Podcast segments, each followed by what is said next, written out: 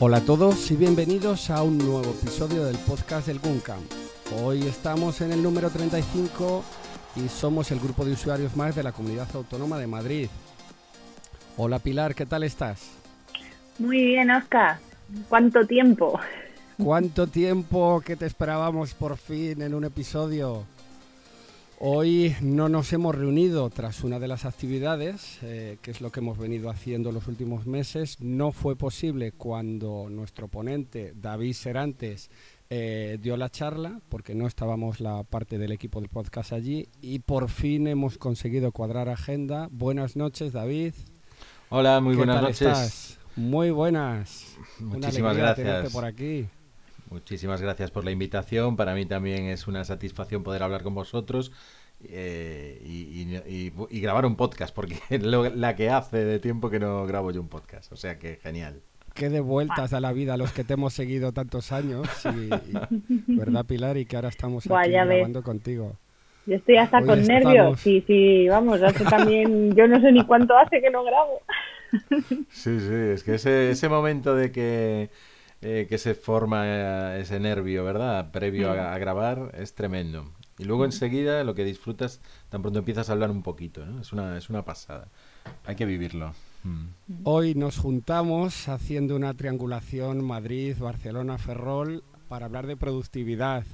David Serantes, que para los que no le conozcan, pues fue miembro fundador de los podcasts Serantes y compañía y Beta Privada, es un profesional de la formación tuvimos la suerte de también colaborar, colaboró con el Guncan el año pasado, que David nos habló sobre la app eh, MindNote y nos enseñó sobre mapas mentales.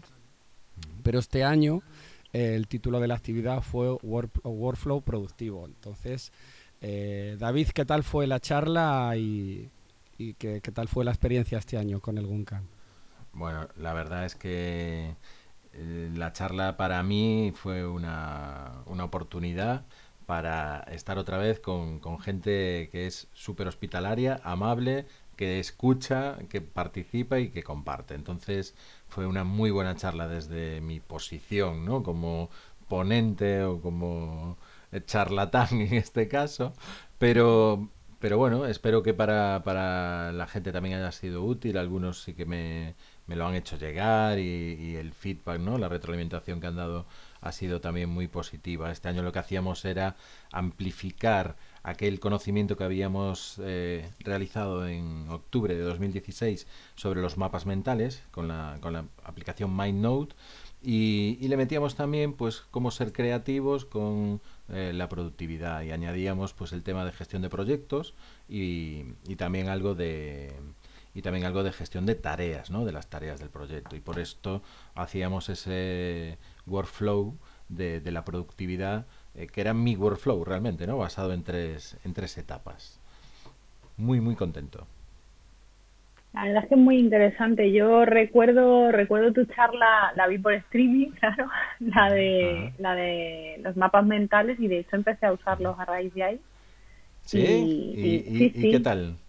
Pues muy bien, muy bien. De hecho, bueno, soy, siendo tan friki como soy, que voy con el iPad Pro ahora a todos lados por la oficina, te digo que, que usan mapas mentales incluso en una presentación a un consejo de administración. O sea que. Qué bueno. O sea, físicamente para enseñarles un poco una idea conceptual me pareció una forma una forma súper sencilla y con aquello que nos explicaste la verdad es que, que me vino genial.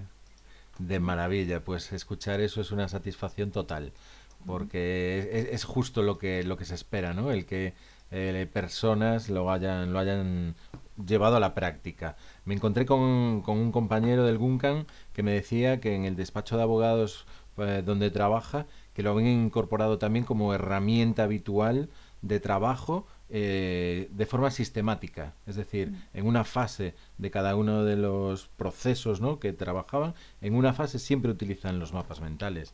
Claro, escuchar esas cuestiones es una satisfacción, pero total. Es justo lo que espera uno. Sí. Sí, sí. es que de estas cosas, si no sabes que existen, yo por ejemplo siempre he sido de hacerme mis esquemitas y tal, y cuando vi aquello dije, ostras, qué potente es esto, ¿no?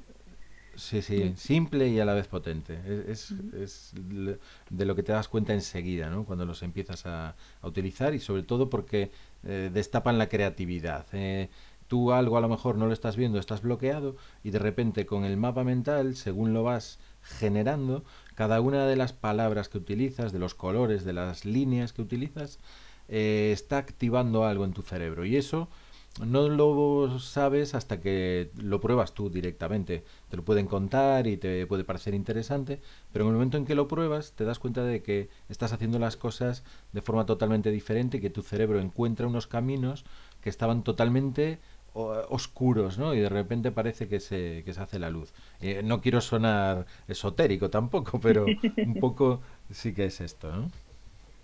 Bueno, y hablando de, productividad, ¿por dónde nos recomendarías empezar?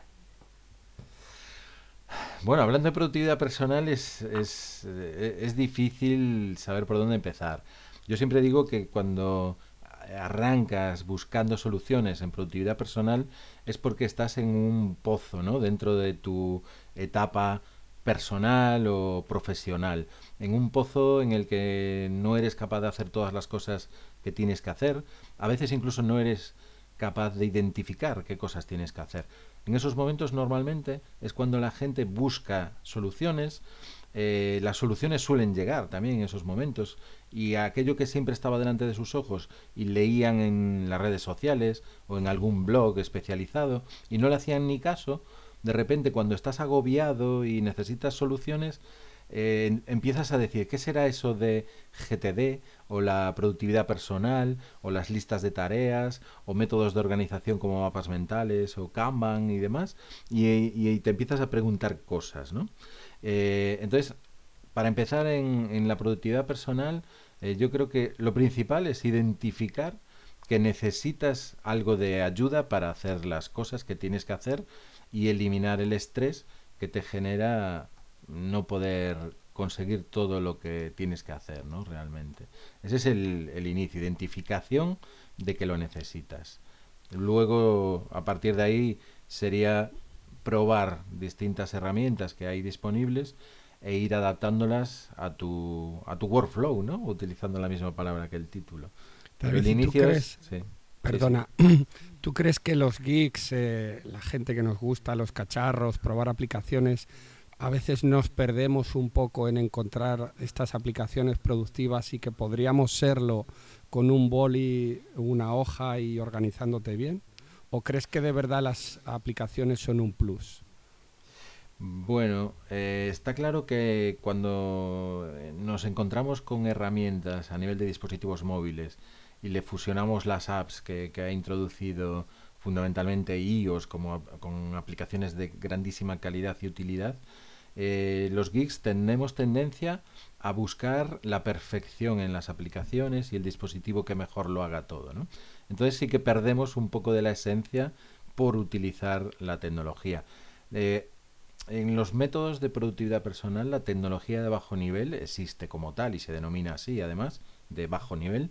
Y estamos hablando precisamente de hojas en las que apuntas una lista de tareas o de bolígrafo y hojas para hacer un esquema o un mapa de un proyecto, pues estas cuestiones se pueden eh, empezar con ellas perfectamente y de hecho eh, hay gran parte de la productividad personal que necesita que te alejes de los dispositivos eh, móviles, ¿no?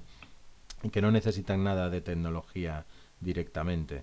Sí que a veces yo creo que nos perdemos los geeks en la propia tecnología. Pilar, ¿sigues tú? Venga, sigo yo. Perdón, me despista un poco.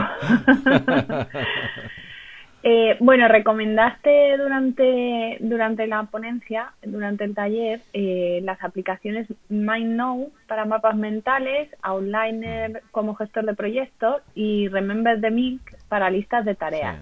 ¿Cuál es la que más usas en tu vida diaria? Realmente la que utilizo con más frecuencia es Remember the Milk, porque digamos que es la herramienta diaria de gestión de las tareas que tengo que llevar a cabo para llevar adelante los proyectos. Los proyectos los gestiono directamente con Outliner y los proyectos los dibujo o defino cuáles son las etapas de los proyectos con MindNote en mapas mentales. Ese, ese es la traza del, del, workflow productivo, ¿no? Empiezo haciendo un mapa mental de un proyecto, el proyecto lo divido en etapas dentro del outliner y ahí de ahí saco acciones siguientes. En vez de tareas, yo siempre utilizo acciones siguientes.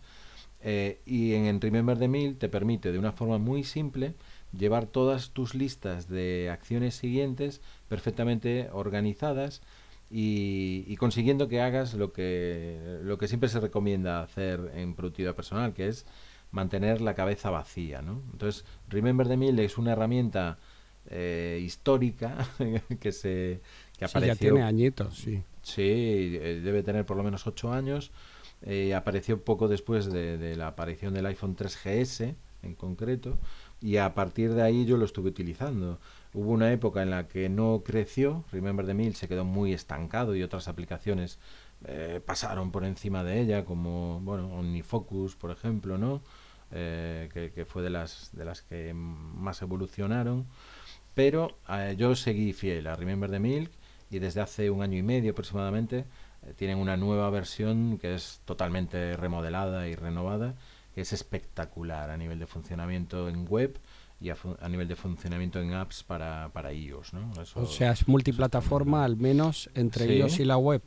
Correcto. iOS, web, eh, Android, BlackBerry, Windows, Outlook, tienen absolutamente copadas todas las posibilidades de sistemas operativos e incluso de plugins y widgets con determinadas aplicaciones concretas. ¿no? En Outlook, por ejemplo, pues tú puedes eh, sincronizar con Remember the Milk las tareas de Outlook a través de una pequeña eh, herramienta widget que ellos llaman Milk, Milk Sync, ¿no?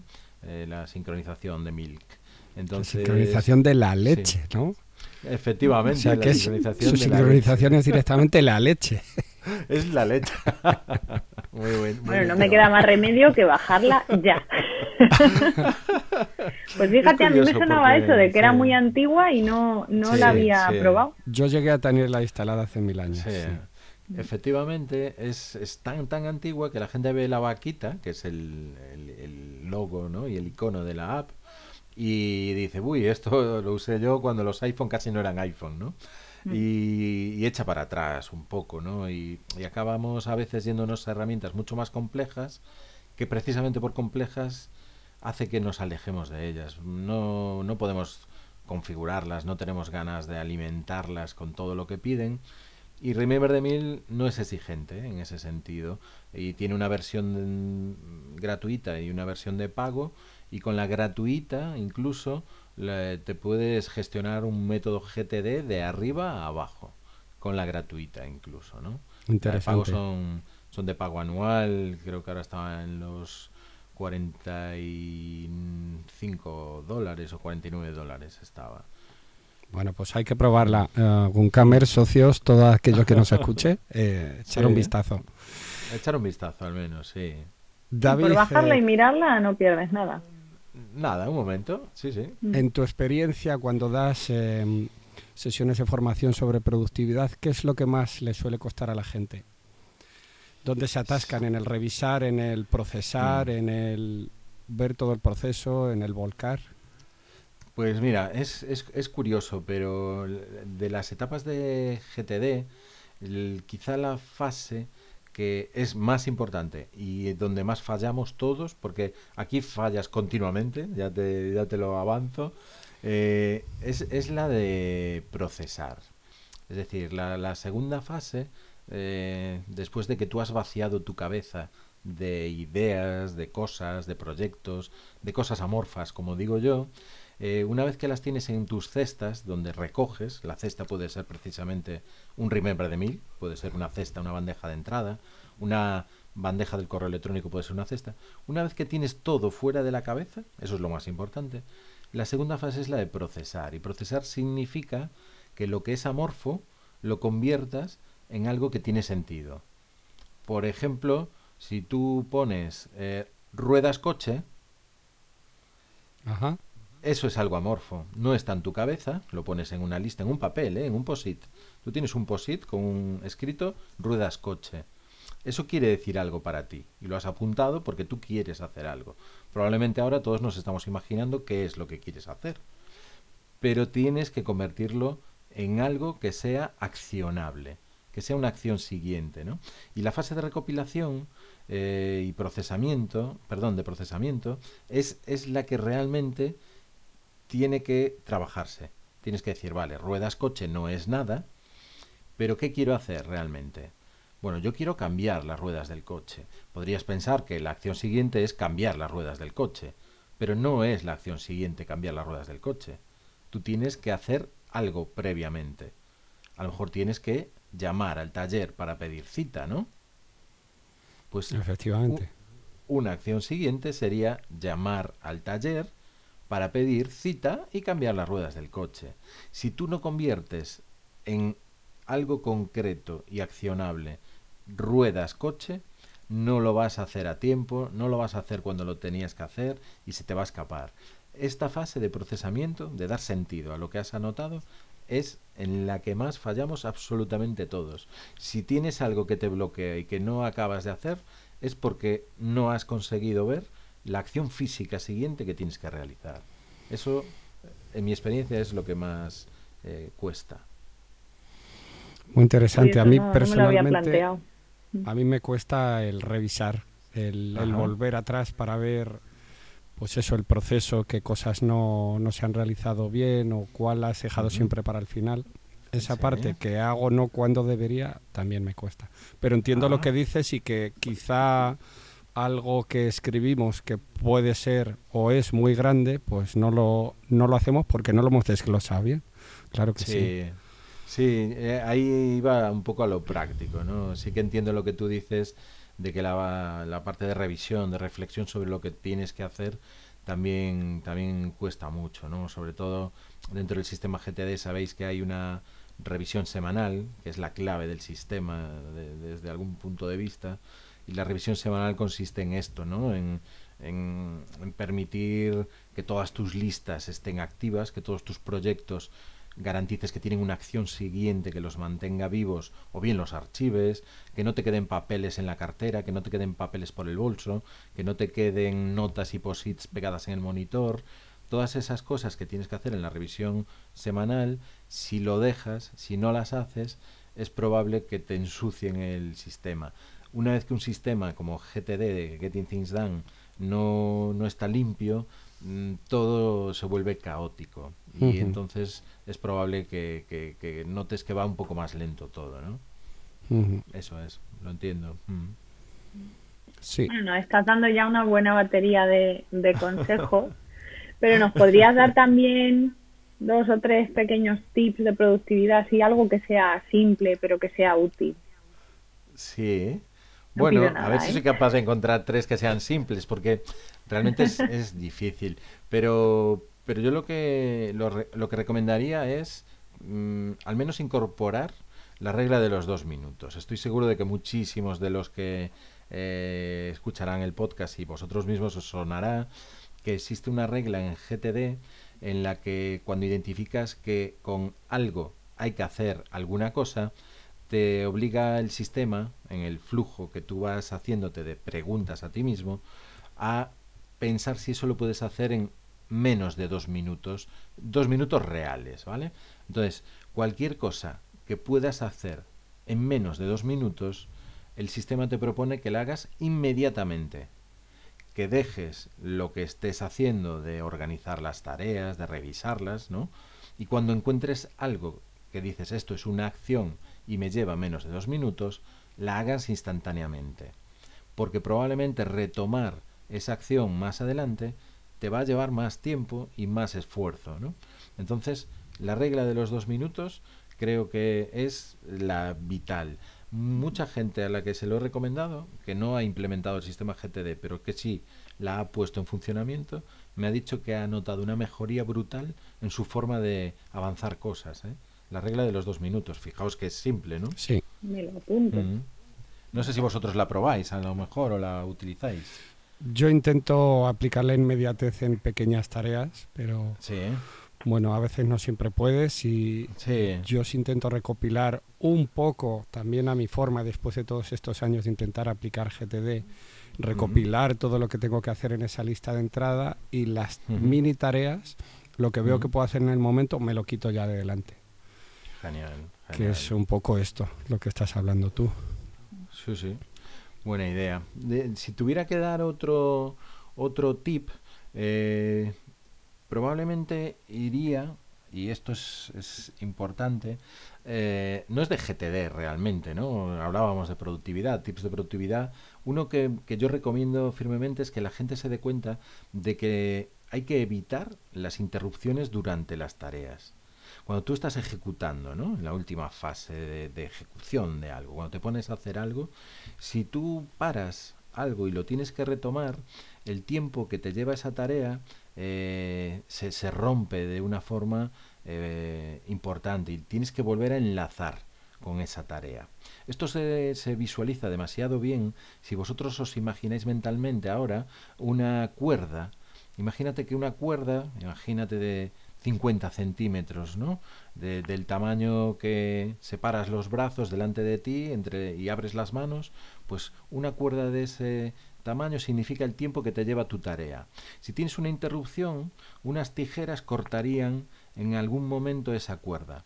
Para volver a hacer la tarea, tendrías que unir los dos segmentos de la cuerda. ¿Y qué pasa cuando unes los dos segmentos de una cuerda cortada? Que la cuerda te queda mucho más pequeña, ¿no? Efectivamente. El tiempo que te queda es muchísimo más pequeño.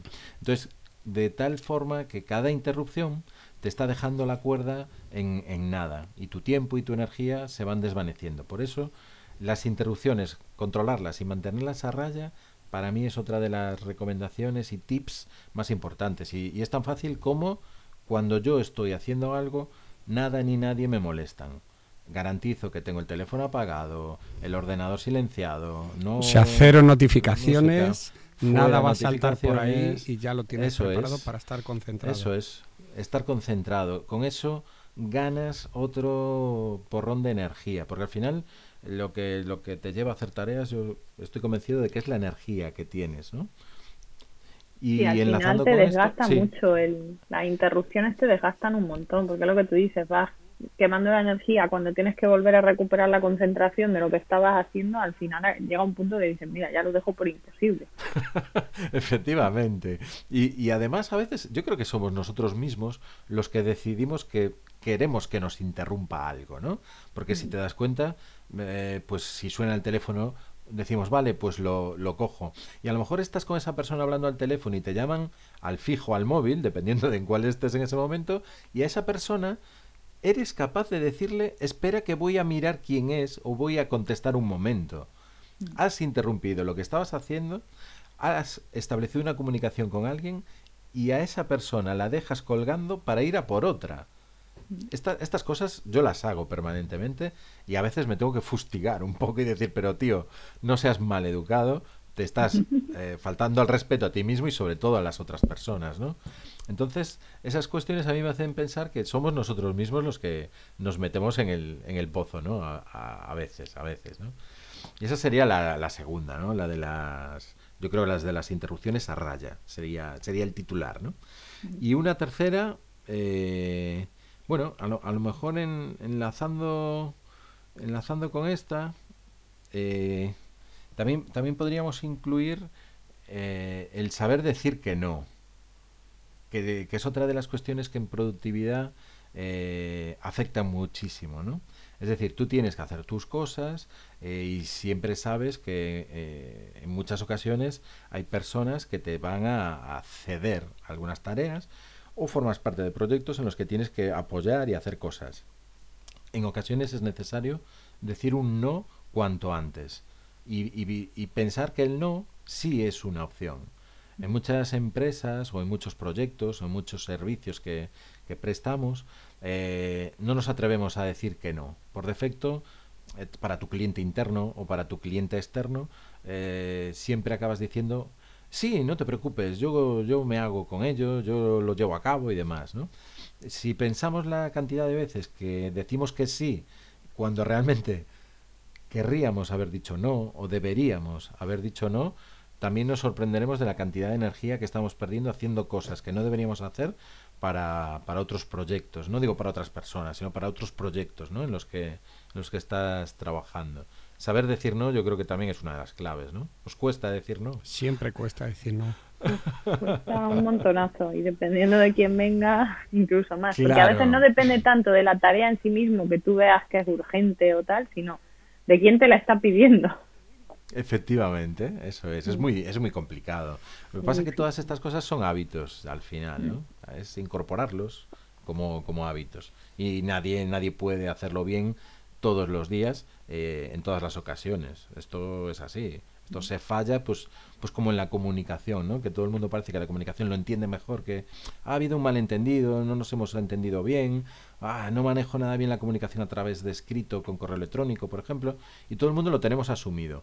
Sin embargo, a nivel productivo, con las tareas, con las acciones, no tenemos tan asumido el decir, ah, es que no manejo bien cómo llevo a cabo las acciones, ¿no? Porque parece que es un fracaso que declaras de una forma mucho más explícita. Sin embargo, no, no me comunico bien por correo, no nos hemos entendido bien, no, te cuesta menos asumirlo. Sin embargo, con las tareas o diciendo un no porque tengo que hacer esto, nos cuesta muchísimo, yo creo, decirlo explícitamente, sí. Muy bien, pues tomamos, tomamos nota de todo esto que nos has dicho. Perdona que te he cortado, David. no, no, no, perdona que decía esto, que, que, es difícil ¿eh? sintetizar en solo tres. Es, es, muy complicado, pero bueno. Hombre, fácil no te lo estamos poniendo, desde luego. bueno, tampoco hay que sintetizar con tres cosas chulas que la verdad es que nos has dicho. Esto queda fenomenal. volviendo a la charla, em, al final realizaste pues es un trabajo en grupos donde pedías mm. a, por grupos de personas que hicieran con rotuladores y papel eh, un pequeño trabajo, un taller sobre mapas mentales o proyectos o listas de tareas. ¿Qué tal fue y qué conclusiones sacasteis al respecto? ¿Qué tal respondió la gente? Bien, bueno, la respuesta de la gente fue muy, muy positiva. Todo el mundo quiso participar. Al final pudimos hacer tres grupos diferenciados con papel grande de rotafolios, ¿no? de anotación, con rotuladores, con cinta para colgar los resultados en las paredes. Se hicieron mapas mentales de proyectos concretos que alguno de los miembros de cada uno de los equipos quería llevar a cabo y entonces pues eh, cada uno de los mapas se llegó a desarrollar en un hasta un segundo nivel del mapa mental y se eligieron de ese proyecto y de ese esquema de mapa algunas acciones siguientes que tenían que llevarse a cabo. Entonces lo que quisimos fue escenificar el workflow desde que tienes un proyecto en mente, ¿no? Imagínate como uno de los compañeros que a su grupo le propuso que él quería comprar un piso, pues el proyecto era comprar un piso. Eh, tuvo en cuenta varios parámetros con sus compañeros y lo plasmaron en un mapa mental para llegar a un primer nivel de, fases de ese proyecto y de cada uno de los globos de ese primer nivel desarrollaron un segundo nivel con acciones siguientes que tendría que llevar a cabo para conseguir comprar el piso de una forma eh, reflexiva y óptima, ¿no? Porque al final lo que haces eh, con una actividad de este estilo es pensar sobre un proyecto y garantizar que no se te escapa ninguna de las fases y que las acciones siguientes están perfectamente definidas. Ahí se trabajó mucho la parte de eh, pasar lo abstracto a lo concreto, por ejemplo, ¿no? Que eran algunas de las cosas que fuimos viendo. La verdad, eh, fue un taller que hubiera requerido todavía más tiempo, Em, utilizamos absolutamente todo el tiempo que teníamos disponible y yo me quedé con la sensación eh, de que podríamos estar todavía a lo mejor una hora más trabajando y disfrutando, porque sí que vi que la gente me, me parecía que estaba a gusto y que estaba disfrutando. ¿eh? Seguro, vamos, segurísimo, por lo que nos han comentado. bueno, y te voy a cambiar un poco de tema. Eh, Cuéntanos, como, como maqueros que estamos aquí, ¿qué dispositivos estás usando ahora de iOS, de Mac? ¿Has probado ya el nuevo iPhone? iPhone, bueno, ¿cómo lo llamáis? ¿Lo llamáis iPhone 10, iPhone X, iPhone 10? Yo lo llamo iPhone eh, X, pero es iPhone 10. David, ¿tú cómo, han llegado a Galicia ya los iPhones nuevos? no? aquí, aquí siempre llegan las cosas un poquito más tarde y esa es la, la realidad. Por desgracia, en ese sentido tenemos que quejarnos y a veces es más difícil ver por aquí los dispositivos.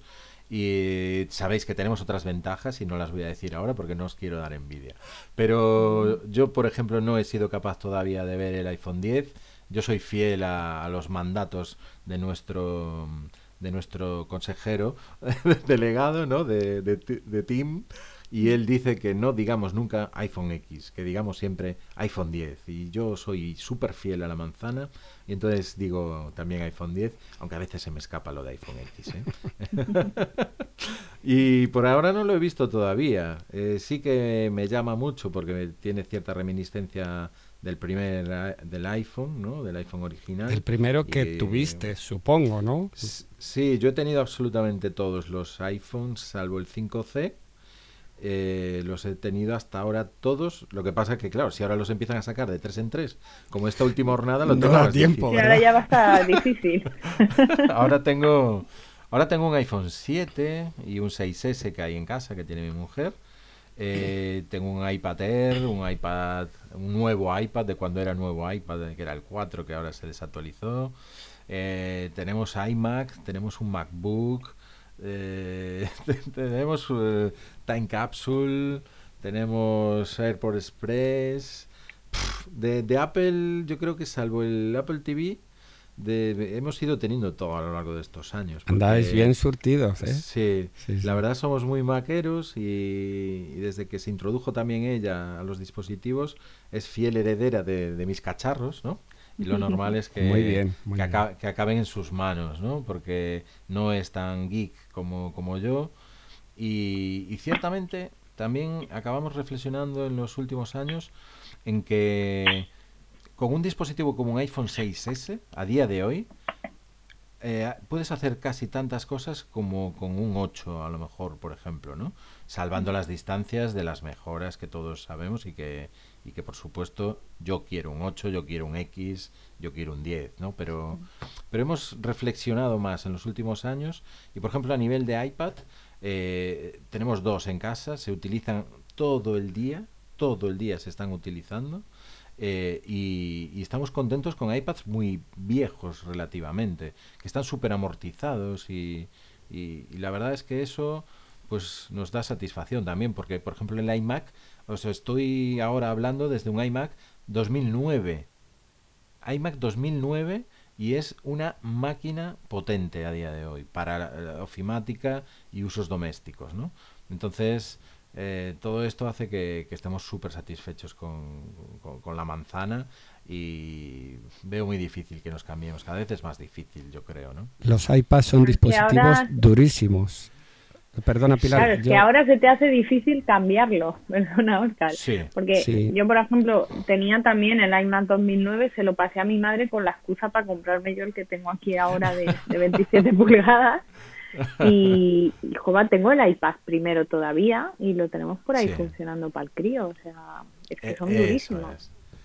Es. muy duro, tiene razón Oscar, que, que son dispositivos muy longevos que que están funcionando perfectamente. Fijaos que los sistemas operativos, todo lo que los van aguantando, pues oye, a lo mejor ahora el, nuevo iPad que ya deja de estar soportado, pero cuidado, que se ha quedado, pues no sé, con un iOS 9.7 o algo así, perfecto para, como tú dices, pues para mi niño ahora tiene 7 años, ¿no? Pues eh, él maneja Netflix, él, él maneja su clan TV, él maneja sus sus juegos dentro del dispositivo y está feliz con él. Él no nota que tenga un dispositivo antiguo en absoluto, por ejemplo, ¿no? En el cole tenemos 20 eh, iPads 2, que fíjate, ya tienen sus años, y los usamos todos los días entre 4 y 5 horas. Todos los días, que siguen aguantando sin problema sus 4 o 5 horas y pues cargándolos al final del día. Les dan sopa con ondas a portátiles que tenemos por allí, que por supuesto son aparatos distintos, pero es que tienen un uso todavía mm. para navegar por internet, hacer actividades eh, educativas, Cajus y estas cosas, es que van perfectos. Perfectos, perfectos. Y, yo creo que han acercado la tecnología a muchísima gente, la han hecho simple. Eh, yo, siempre digo, los dispositivos de iOS y, y las apps son la, gran revolución histórica ¿no? que estamos viviendo. Eh, sin, sin tirar campanas al vuelo, ¿no? Como fanboy de Apple, sino que oye, la revolución está ahí y es tangible, o sea que, que se ve, ¿no? Y la verdad, poder vivir esto en, la época, en las edades en las que nos ha tocado vivir esto, yo creo que es, es una suerte, ¿no? Pues sí, ser es- tan conscientes, Sí. ser tan conscientes de, de esto, porque alguien mayor que nosotros, pues hacia los 60, por ejemplo, a lo mejor quizá no lo disfruta tanto, no lo visualiza tanto. Alguien mucho menor, pues por debajo de los 15, pues a lo mejor tampoco es tan consciente, pero los que nos ha tocado en esa franja entre los 20, entre los 50 años, estamos siendo muy conscientes de lo que está pasando con los dispositivos móviles, ¿no? Y, y es una suerte poder vivir vivir esta época. Y es- La verdad es una suerte. Es muy chulo ver en qué se van a convertir de aquí a 10 años esos posibles dispositivos que tengas en el bolsillo, que conectes a una pantalla, que tengan Sí. el triple de la capacidad de ahora. La verdad es que el futuro se presenta tan prometedor, Sí. ¿verdad? Ya no Sí, vamos a hablar de que- compañías, sino de esa tecnología Hmm. En doméstica. general sí. la tecnología, sí, sí, o sea, es lo que Sí. lo que dices tú cuando eres eh, cuando éramos críos, ¿no? Que que no existía nada de esto. Yo me acuerdo de ver el inspector Hmm. Gache y, y esto es un poco de, de coña, ¿no? Porque yo me acuerdo que veía a aquella Sí. niña con su perro que desde el reloj hablaba con el perro y tal. Coño, yo ahora desde el reloj hablo con mi madre. Efectivamente, ¿quién, ¿quién lo iba a decir, no? O sea, a mí me dices con 10 años que veía al inspector Gaches que ahora de mayor iba a tener un reloj y podía llamar a mi madre desde el reloj, además sin tocarlo, simplemente hablándole y tal. Bueno, es, Sí. es una pasada y eso los críos de ahora pues han nacido ya con ello y no lo que dices tú no son tan conscientes. Y yo creo que hemos tenido claro. una época muy chula para esto. Efectivamente. Ahora, por ejemplo, nos estamos quejando mucho. Bueno, perdonad si me dis- disipo demasiado del tema central, ¿eh? Y me avisáis. No, no te preocupes. Si somos los primeros tengo- que nos vamos por los cerros de Úbeda. Tengo mucha tendencia y, y me avisáis. No, pero quería decir que ahora nos estamos quejando mucho, por ejemplo, de las redes sociales, sobre todo de Twitter, ¿no? Donde las noticias falsas, eh, el, tema del odio constante, ¿no? El haterismo que se oye por ahí, incluso se habla de los haters y demás. Nos quejamos porque estamos aprendiendo todos a usar las herramientas de comunicación social y al final te das cuenta de que va llegando gente de nuevas generaciones distintas a las nuestras que lo utilizan de forma distinta. Y entonces la mezcla de todo eso yo creo que hace que, estemos en un momento de aprendizaje. Nosotros pensamos que, joder, es que ya se tendría que saber utilizar Twitter bien, ¿no? Y no hay una forma de utilizar Twitter bien, sino simplemente que cada generación lo utiliza de una forma distinta y no nos entendemos, pues como no nos hemos entendido nunca entre generaciones tan diferentes como de dos o tres diferencias de saltos generacionales, ¿no? Y eso ahora pues nos estamos quejando, pero yo creo que hay que disfrutar y pensar que tenemos suerte mucho más que, que quejarse, ¿no? Realmente. El cómo ha cambiado Twitter ha sido tan tan distinto de, de- de unos años hacia acá, ahora está tan masificado, como tú dices, cada uno lo usa de una forma. Y, Sí. y, bueno, yo por ejemplo, en mi caso personal, que pienso puede ser más enriquecedor, ahora Twitter pues ya no me llama tanto. Antes estaba hace años, pues eso, pendiente de gente a la que me gustaba leer, que le seguías, sí, lo que compartían, lo que hacían. Ahora quizá nos estamos moviendo todos hacia otras redes, eh, es. quizá el Telegram, que es mm, otra forma de compartir con comunidades y amigos las cosas que haces, no sé, algo más controlado que, que Twitter. Mm.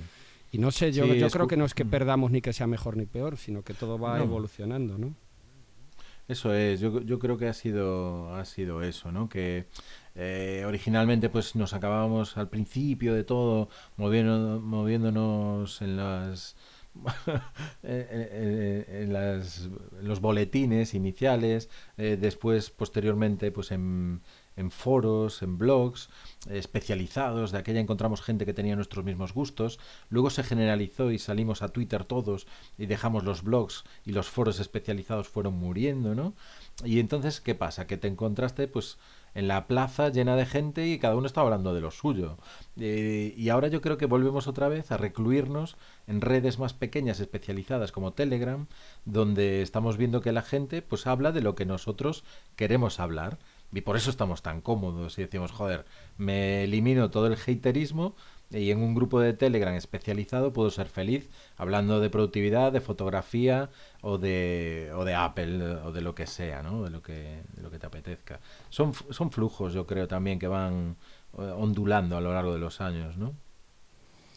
Eh, ya un poco para terminar y después de esta charla tan entretenida sobre productividad, eh, David, háblanos de tus futuros proyectos o corto o a largo plazo? ¿Qué tienes entre manos ahora mismo, David Serantes? Cuéntanos. bueno, la verdad es que eh, soy una persona que soy bastante inquieta en cuanto a proyectos.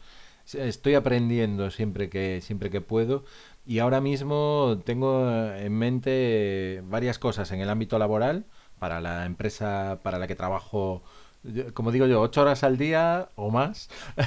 para la empresa para la que trabajo estoy teniendo mucha suerte y me están dejando hacer muchas cosas eh, innovadoras dentro, dentro de la dirección en la que estoy. Y estoy teniendo mucha suerte porque estoy haciendo proyectos muy chulos con, con tecnologías, con innovación, con, con, empresas que nos ayudan a hacer cosas muy interesantes. Y luego eh, yo siempre llevo en paralelo una segunda vida, ¿no? Como digo yo, pues eh, de comunicación, de formación, que es mi pasión y yo soy formador nativo y aunque ahora realmente lo que hago en la empresa también es una parte importante de gestión, de formación y ya no doy tanta formación, eh, en paralelo sí que me gusta pues dar charlas o ir con vosotros a algún, ¿no? A, dar esa charla, pues doy otras muchas por, por, otras, por otros sitios. Y, realmente el proyecto que tengo en mente, en, cabeza, es eh, hacer un pack de este tipo de cursos de workflow productivo y ofrecerlo pues a entidades, asociaciones, colegios, empresas, porque la productividad personal al fin y al cabo es algo que eh, sinceramente nos deberían de inculcar desde muy pequeñitos para que supiésemos gestionarnos por proyectos. Hay colegios, y Oscar, yo sé que tú eres especialista en, estas cuestiones, donde se trabaja por proyectos realmente y la gente sabe compartir, sabe colaborar, sabe responsabilizarse de sus acciones. Eh, y esto yo creo que es fundamental aprenderlo, ¿no? O que nos den habilidades para saber manejarla. Y me, gustaría, eh, pues, divulgar más sobre productividad personal. Esa es mi, mi meta a, iba a decir a medio plazo, pero es a corto, porque estoy haciendo movimientos para, para conseguir pues que se convierta en algo habitual, ¿no? En, en mis, en mis momentos de no trabajo para, para la empresa en la que trabajo. En los otros momentos hacerlo así, ¿no? Esa es mi idea. Hombre, pues seguro que sí que lo consigues y, y, ojalá que de verdad se difunda pronto el, lo que decías desde que se nos enseñe ya desde los colegios a trabajar así, a, concentrarnos en proyectos, a saber aprovechar nuestro tiempo, porque creo que sería vital y, y, bueno, y nos apañaríamos para estudiar muchísimo mejor y no sufriríamos tanto como sufrimos. Eh, eso es, eso es, sin estrés. Al final la productividad sin estrés es, es lo que hay que perseguir y como ya tenemos que pasar tantas horas pues estudiando, trabajando y demás, pues caramba, si, si aprendemos a hacerlo sin estrés y para aprovecharlo de la forma más efectiva posible, yo creo que sería, sería ideal tener esos, esas habilidades, porque al final de verdad, ¿eh? Cada cosa de productividad personal es un hábito, un hábito que tienes que incluir, eliminar los malos e incluir los buenos. No todos a la vez, sino poquito a poco. Y ojalá, ojalá que vaya hacia ahí la cosa. Pues muy bien, David. Ah, mm, antes de despedir el podcast y hoy ya que hemos hablado de productividad, no podíamos dejar de recomendar a todos los que nos escuchan el podcast de dos Guncamers, que son Luis Blas y Manolo Molero, que se titula Aprendiendo GTD eh, os pondremos el enlace en las notas del, podcast y no sé si lo conocías, David, supongo que sí. Sí, por supuesto, sí, sí. Y pues eso, que lo recomendamos a todo el mundo. Vamos a cerrar hablando de las dos próximas actividades del GUNCAM. Pilar, si te parece, yo comento la primera y tú la segunda. Fenómeno. Eh, la semana que viene tenemos el 25 de noviembre eh, una charla titulada eBooks Author y publicación y venta de libros una socia del GUNCAM, Pilar Duque, eh, nos va a explicar pues eso, cómo fue su aventura del libro que hizo ella y los entresijos de publicar en la tienda de Apple. Y en diciembre, Y en diciembre, pues el 16 de diciembre, vamos a tener tecnología para con niños, eh, programación y robótica con iPad y otros dispositivos. Y bueno, aquí vamos a tener a dos socios que no sé si os suenan. Una de ellas es Fausti Salguero, que muchos la conoceréis, y el otro es el señor Oscar López.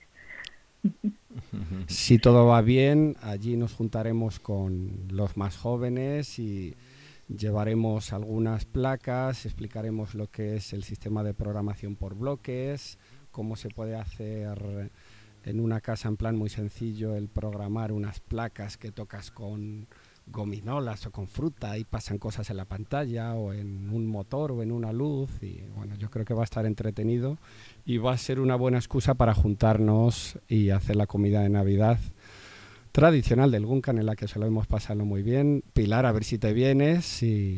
Yo estaba pensando que esta no es para ver por streaming, esta es para ir allí a toquetear las gominolas. Pues sí, pues nada, gracias a todos. Pilar, ha sido un placer por fin tenerte en el podcast. Ha sido, para mí también, ya tenía mono, ¿eh? Ha sido lo bueno de no grabar el podcast tras la actividad, que mira, hemos tenido la oportunidad de que tú has estado aquí hoy. Veremos qué ocurre. En principio vamos a grabar a, con Pilar allí tras la actividad, dentro de una semana. Pero bueno, que ya intentaremos organizarnos para que Pilar o otros socios puedan participar. David, eh, un abrazo muy grande y gracias por estar aquí. Muchas gracias a vosotros, un abrazo y un beso enorme. Muy bien. Pues gracias, David, un abrazo. Un abrazo a todos y hasta la próxima. Venga, chicos. Hasta luego. Cuidado. Chao.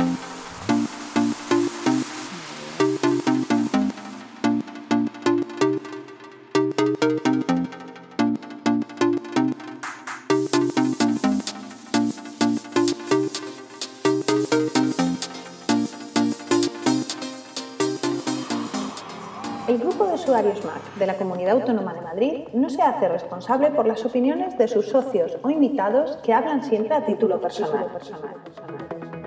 Puedes encontrar este podcast y otros interesantes contenidos, así como los datos de contacto del GUM, en la web www.gumcam.org. Si quieres suscribirte puedes encontrarnos en iTunes y si quieres contactar con nosotros puedes hacerlo mediante la dirección de correo podcast.guncam.org en la cuenta de Twitter arroba org así como en el apartado específico dentro de la página de la asociación GUNCAM. Si te ha gustado este podcast, entra a iTunes y valóranos, valóranos.